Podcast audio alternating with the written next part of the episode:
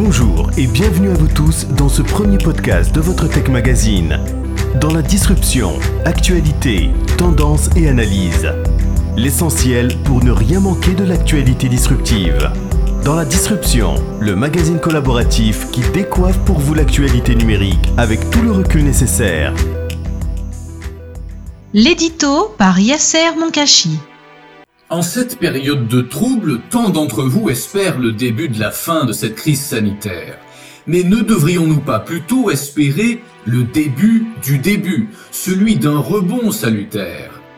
À la suite d'une étude portant sur le digital au Maroc, un pays à l'économie prometteuse avec des perspectives intéressantes, on se rend rapidement compte que les besoins des générations montantes sont différents.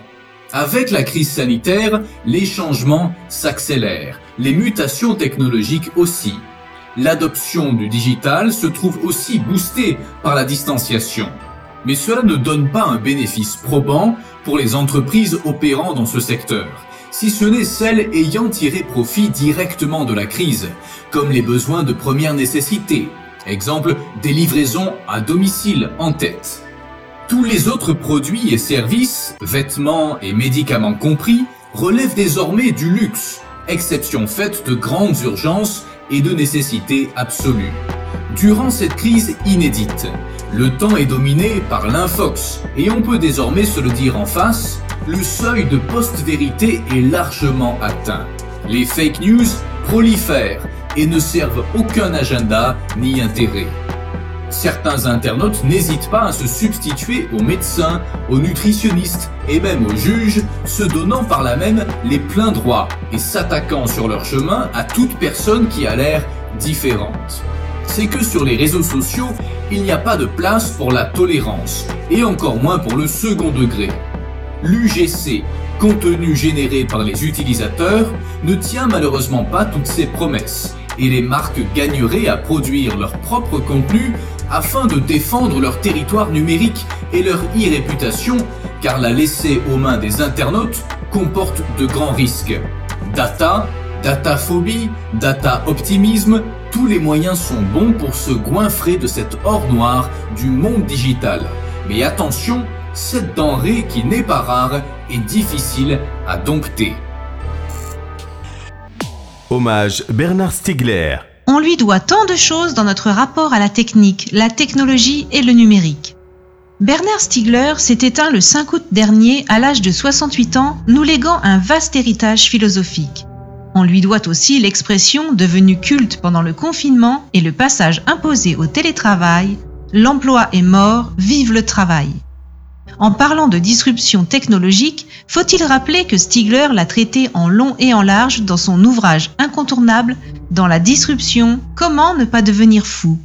Avec la connexion planétaire des ordinateurs, des smartphones et des foules que cela forme, les organisations sociales et les individus qui tentent de s'approprier l'évolution foudroyante de la technologie arrivent toujours trop tard. C'est ce que l'on appelle la disruption. Cette immense puissance installe un immense sentiment d'impuissance qui peut rendre fou. Dans son ouvrage Dans la disruption, Comment ne pas devenir fou, le philosophe Bernard Stiegler livre une vision fondamentale sur les ressorts d'une société au bord de l'effondrement. Comme il l'a si bien dit, les gens croient qu'en étant informés, ils savent quelque chose. Or, pas du tout. Un savoir n'est pas seulement une information, mais la transformation de celui qui sait parce qu'il apprend. Dans la disruption, l'essentiel pour ne rien manquer de l'actualité disruptive. Le droit court-il après l'IA par Raja Ben Saoud. Depuis son apparition, l'IA, discipline aux facettes multiples, a beaucoup évolué sur les plans scientifiques et épistémologiques. Son potentiel a été fortement médiatisé suite à la victoire époustouflante d'AlphaGo contre Lee Sedol, l'un des plus grands champions du Go, un jeu basé sur la réflexion et l'intelligence humaine. L'usage le plus fréquent de l'expression IA concerne aujourd'hui le machine learning, l'apprentissage par l'exercice, et le deep learning, l'apprentissage profond. Elle a contribué à rendre plus précis les diagnostics médicaux ou les prévisions météo. Mais si elle a un côté fantastique, l'IA nourrit des peurs et des angoisses. En cause notamment les biais qui peuvent être introduits par les développeurs ou les programmeurs. Certains algorithmes peuvent être intrinsèquement biaisés et peuvent reproduire et perpétuer les défauts, les aberrations, les inégalités et les injustices de notre société. Mais au-delà des biais, l'IA suscite des questionnements de droit sur son modèle de gouvernance, la neutralité des algorithmes, les droits fondamentaux comme le respect de la vie privée et la confidentialité des données. Elle a créé des dilemmes juridiques, éthiques et moraux sans précédent. Des voix réclament la transparence de cette technologie en raison de l'effet boîte noire qui suscite méfiance et scepticisme et qui crée une asymétrie entre l'outil et l'utilisateur. D'autres réclament l'explicabilité et l'auditabilité des algorithmes.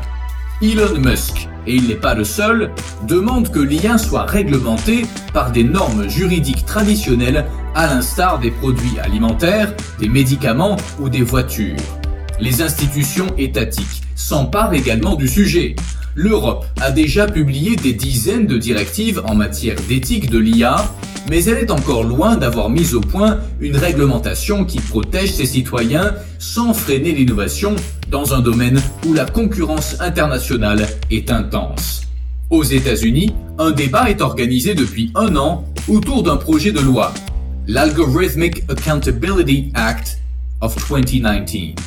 Son objectif et d'obliger les administrations et les entreprises dont le CA dépasse 50 millions de dollars US à soumettre leurs algorithmes à des séries de contrôles afin de déceler les risques pour la confidentialité et la sécurité des informations personnelles et les risques de décisions inexactes, injustes, partiales ou discriminatoires. Faut-il alors une réglementation appropriée, en particulier pour prévenir et réparer les dommages que l'IA peut générer sachant que cette technologie n'évolue pas dans une zone de non-droit, puisqu'elle est concernée par les lois sur la protection des données personnelles. La folle accélération du rythme de développement de l'IA ne permet à aucun système classique de fabrication des lois de produire un cadre adapté à cette technologie. Elle aura toujours une longueur d'avance sur le droit. Dans ce contexte, nous avons assisté au développement d'une soft law initiée par les acteurs privés, mais aussi par la société civile et parfois en partenariat avec les gouvernements. Il s'agit d'un corpus de règles telles que les codes de conduite ou les chartes éthiques et qui n'ont pas une force contraignante. L'objectif est souvent de développer une IA digne de confiance. Ce mouvement, s'il peut combler partiellement un déficit de gouvernance de l'IA, n'exempte pas les institutions étatiques de leur obligation d'élaborer les balises nécessaires à la fois pour encourager le développement d'une technologie bénéfique et pour protéger les utilisateurs contre ces éventuelles dérives. Dans la disruption, le magazine collaboratif qui décoiffe pour vous l'actualité numérique avec tout le recul nécessaire. Prêt pour la reprise? Nos solutions digitales clés en main sont là pour stimuler votre relance. Social Impulse Plus. Réservez votre démo sur www.socialimpulse.net. De la dataphobie au data optimisme, chronique de Christelle Aubert Assouni. Data, nouvelle or noire, intelligence artificielle, protection, tous ces mots s'entremêlent sur fond de fascination pour un monde hyper connecté, de peurs alimentées par la science-fiction, de culture numérique vacillante et d'usage compulsif de réseaux sociaux et jeux en ligne. Mais que sont les données? Je vous invite ici même à rendre la data plus concrète, palpable, identifiable pour mieux la maîtriser et ainsi permettre à la technologie de continuer à progresser dans un cadre où chacun de nous pourra mieux vivre dans le respect de notre planète et de nos sociétés. Avant tout, gardons à l'esprit que toute donnée est sensible, car elle ne sera jamais utilisée seule. Ces données sont le reflet de nos vies professionnelles, sociales, personnelles, et peuvent être privées ou accessibles à tous. Elles peuvent être du texte, des photos, des vidéos ou du son. Certaines données sont personnelles, car elles permettent de nous identifier, souvent indirectement en croisant plusieurs informations jugées séparément peu sensibles, par exemple une photo prise dans la rue, un profil Facebook, un fichier en open access. Parmi ces données, ce sont toutes nos actions qui sont le plus intéressantes, enregistrées à l'aide de capteurs sur les plateformes et réseaux sociaux, à travers nos smartphones et bientôt via les objets connectés. Ces traces numériques, appelées aussi Big Data, alimentent les moteurs d'intelligence artificielle et autres techniques d'apprentissage automatisé. Notons que le volume d'informations stockées dans les systèmes informatiques du monde entier sera de 2,142 zeta-octets en 2035, soit 46 fois plus qu'aujourd'hui, selon une étude Statista Digital Economy Compass 2019 et plus d'un milliard d'heures de vidéos est visionnées chaque jour sur YouTube. De ce fait, les données nécessitent une vraie action humaine de vraies personnes créent les données sans rémunération, agissant comme main-d'œuvre gratuite. Et des travailleurs du clic nettoient, modèrent, classent et trient ces données en contrepartie d'un salaire de misère et souvent d'un choc psychologique irréversible. Ainsi, les données étant bien réelles et matérielles, elles en deviennent très énergivores. Elles sont souvent stockées dans des data centers c'est-à-dire de gigantesques hangars où des informaticiens installent et classent dans de grandes armoires sécurisées des serveurs, de la connectivité et en double boucle pour éviter toute coupure de service, multipliant alors par deux la consommation énergétique. Ainsi, 10% de l'électricité mondiale est utilisée pour Internet et les vidéos en ligne représentent près de 1% des émissions de gaz à effet de serre. Cette tendance sera amplifiée avec la 5G, boostant nos usages numériques. Les données, que nous nous représentons parfois vaguement dans le cloud, sont donc en réalité très concrètes. Comme dans la vraie vie, les données alimentent une cybercriminalité bien réelle. De la simple fraude bancaire ou du vol de cartes bancaires, en passant par le chantage à la webcam, près de 2 menaces sur 5, et jusqu'aux produits les plus illicites sur le dark web. L'autre grande menace est une menace de manipulation et d'enfermement. Cette manipulation peut être à des fins marketing simples, pour vous pousser à la consommation. Cela a toujours existé, me direz-vous. Oui, mais non, car ces nouvelles méthodes marketing de retargeting sont des méthodes d'espionnage, car ces techniques sont sorties du champ commercial pour toucher directement nos sociétés. Car nous sommes passés d'une ère de ciblage publicitaire classique, cherchant à faire simplement correspondre le bon produit avec le bon acheteur, à une ère de micro-segmentation algorithmique.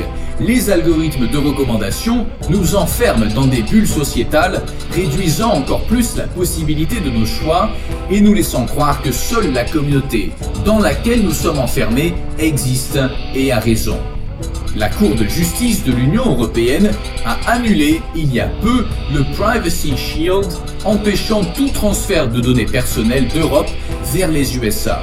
Et cette décision est appuyée par plusieurs autorités, exhortant Facebook à arrêter sous peine d'exclusion du sol européen. Ou bien encore récemment, le Sénat américain a convoqué les patrons de Facebook, Google et Twitter pour répondre aux problématiques d'externalité négative de leur plateforme.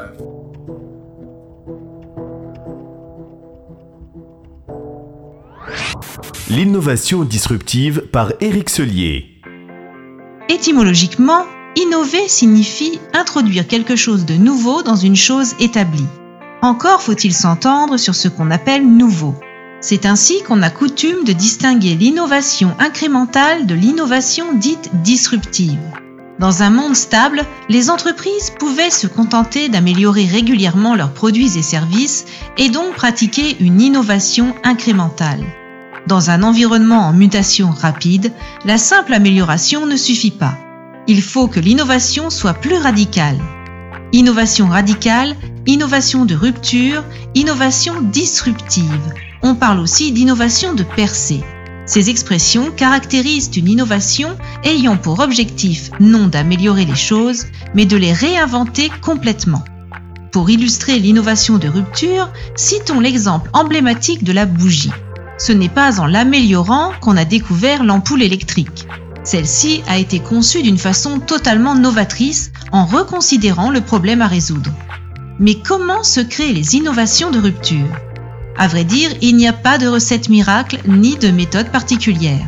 sachons susciter la sérendipité par un esprit d'ouverture, mais en l'accompagnant de conditions et ingrédients qui favorisent l'innovation de rupture, de la créativité, de l'intuition, de l'observation, notamment d'usages émergents, la prise en compte des imaginaires. L'innovation de rupture requiert aussi d'avoir un objectif, de la persévérance de façon à ne pas s'égarer dans de multiples directions. Il faut bien sûr prendre en compte les avancées technologiques car celles-ci induisent souvent l'innovation de rupture en permettant de réaliser en quelque sorte un saut quantique. Mais la démarche certainement la plus importante pour trouver des innovations de rupture consiste à expérimenter, à réaliser des POC, Proof of Concepts, qui après des itérations successives permettront de mettre au point des innovations abouties. Dans innovation radicale, le terme radical a pour origine racine. Cela montre bien la nécessité de reprendre les choses à la base avec un œil neuf. Une posture holistique globale, prospective, favorisera donc l'innovation de rupture. Au plan méthodologique, cela se traduit par des approches d'open innovation et d'intelligence collective par des processus inductifs. Mais en définitive, la vraie question que pose l'innovation de rupture est celle de l'intention qui la sous-tend. Un yaourt connecté représente certainement une innovation de rupture, mais a-t-elle une grande utilité? Ouvrons les yeux. Globalement, le monde ne va pas bien. Le réchauffement climatique, la surexploitation des ressources naturelles induisent depuis un certain temps de graves problèmes dans de nombreux domaines. Parallèlement, le système capitalistique dominant semble être à bout de souffle et nous emmène droit dans le mur. La pandémie du Covid-19 n'a fait qu'accélérer les choses en générant une grave crise économique, sanitaire et sociale. Elle a aussi provoqué une prise de conscience que les choses ne peuvent plus continuer comme avant. Ainsi, de nombreuses voix s'élèvent pour dire qu'il est grand temps d'inventer un monde nouveau. Pour cela, nous faisons donc appel à des approches disruptives dans une démarche Text for Good, mais aussi beaucoup plus largement en faisant en sorte qu'elle ait aussi un impact sociétal, éthique. Ainsi, à titre d'exemple, nous travaillons à inventer le monde d'après en imaginant des modèles socio-économiques radicalement nouveaux, s'inscrivant dans une économie endo-contributive. Prenons donc un peu de hauteur et considérons l'innovation de rupture pour ce qu'elle peut apporter en termes de progrès sociétaux, d'amélioration de la condition humaine. Dans la disruption, SINDUP, la plateforme collaborative. Détectez les opportunités, anticipez les risques, suivez les tendances. Rendez-vous sur www.sindup.com. loi du dérangement minimal par Yasser Monkashi. Vous avez sûrement été importuné par des appels téléphoniques en rafale, des SMS et des messages WhatsApp en série, des emails embarrassants, des messages push de promotion de produits et services sur Messenger, ainsi que les inbox de vos réseaux sociaux. Cette recrudescence de la communication interpersonnelle digitalisée est tout à fait compréhensible compte tenu de la crise sanitaire, du confinement et de l'accélération de l'adoption des outils digitaux par le plus grand nombre. Or, surcommuniquer n'est pas synonyme d'efficacité, et trop d'efficacité tue l'efficacité. Car voyez-vous, contrairement à l'adage, insister n'est pas synonyme d'exister. À noter que d'un point de vue qualitatif, c'est plutôt le message qui compte et non la quantité de messages envoyés. À noter aussi que cette qualité, même quand elle existe, se trouve malheureusement diluée dans la quantité et le flux de surinformation ambiant. Et si on s'inscrivait dans une loi dite du dérangement minimal? Une sorte de frugalité numérique où on se limite à l'essentiel, au nécessaire. Posture résiliente, somme toute, faisant de la rareté de l'information et de la communication un cheval de bataille et un facteur différenciant face à l'abondance, l'excitation et le surmenage. À une ère où l'on est tenté de pianoter à tout va sur nos claviers, envoyer des missives à tour de bras de derrière nos écrans, nos tout petits écrans de smartphone, la retenue est fortement souhaitée et pourrait devenir une grande qualité et un atout pour les marques aussi bien personnelles que professionnelles. Cela ne veut pas dire que les marques sont sommées de ne pas communiquer. Bien au contraire, elles sont invitées à communiquer de manière intelligente et éloquente avoir du style et s'inscrire dans la cohérence et la régularité au lieu de verser dans la redondance et la monotonie.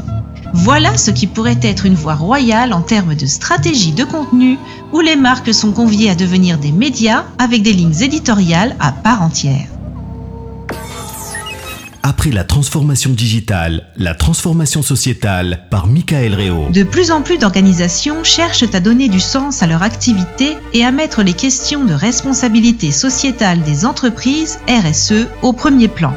Si cela demeure toujours plus facile à dire qu'à faire, il est néanmoins essentiel d'y aller, au risque d'une part de se retrouver à long terme sur la touche, mais surtout d'épuiser nos ressources, qu'elles soient environnementales ou humaines. Et si la transformation digitale n'était finalement qu'une étape pour aboutir à une mutation sociétale majeure? Évoluons ensemble vers un système vertueux.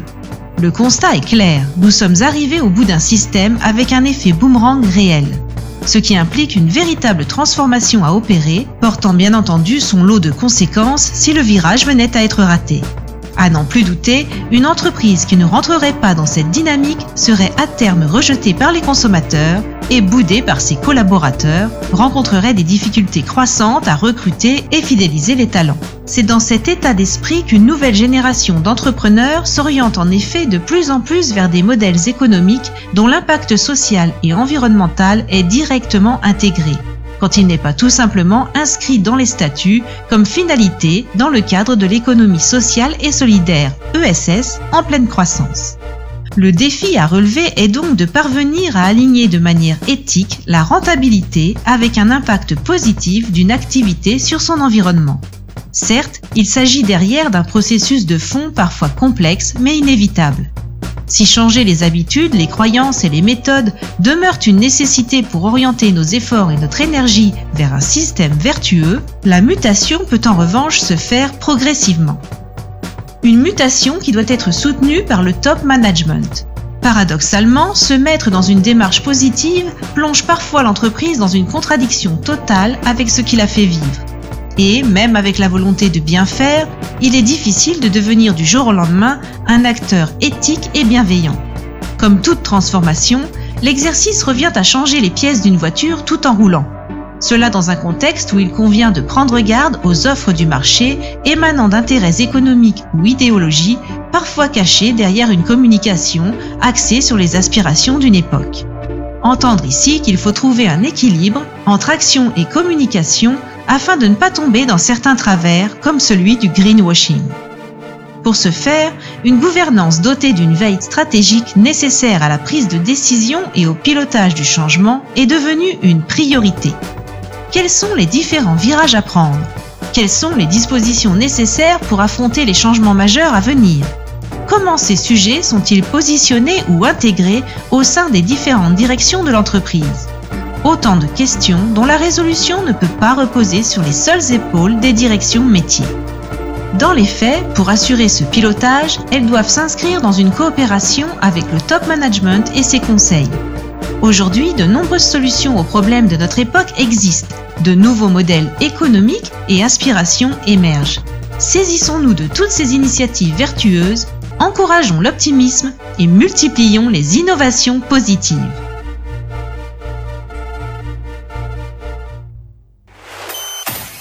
e-book, livre, livre, e article, film, série, série, livre, film, article, article, e-book, série, film, série. Bifurqué. Un ouvrage collectif piloté par Bernard Stiegler et préfacé par Jean-Marie Gustave Le Clésio avec la postface d'Alain Supio. Un indispensable pour comprendre les mutations, notamment disruptives de nos jours. Véritable réservoir d'idées et de propositions, ce livre est un must-read des temps hyper modernes. Le nouveau désordre numérique. Comme pour les anywhere et les somewhere dans le monde physique, on retrouve ceux qui sont tout et ceux qui ne sont rien dans le désordre numérique d'Olivier Babot, dont le dernier livre nous transporte dans les méandres de ce monde en apparence fabuleux, mais avec de gros risques pour notre civilisation. The Social Dilemma. C'est le must-see de cette rentrée interpellant, voire choquant pour certains internautes, dont la prise de conscience tardive de l'économie de l'attention et de la persuasion a été violente.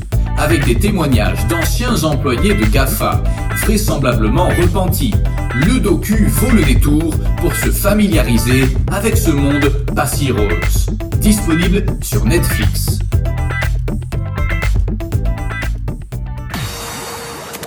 Dans la disruption. C'est tout pour ce numéro. On vous retrouve dans un prochain podcast avec des actualités toujours aussi disruptives. En attendant, visitez notre site web www.dansladisruption.com pour télécharger le magazine.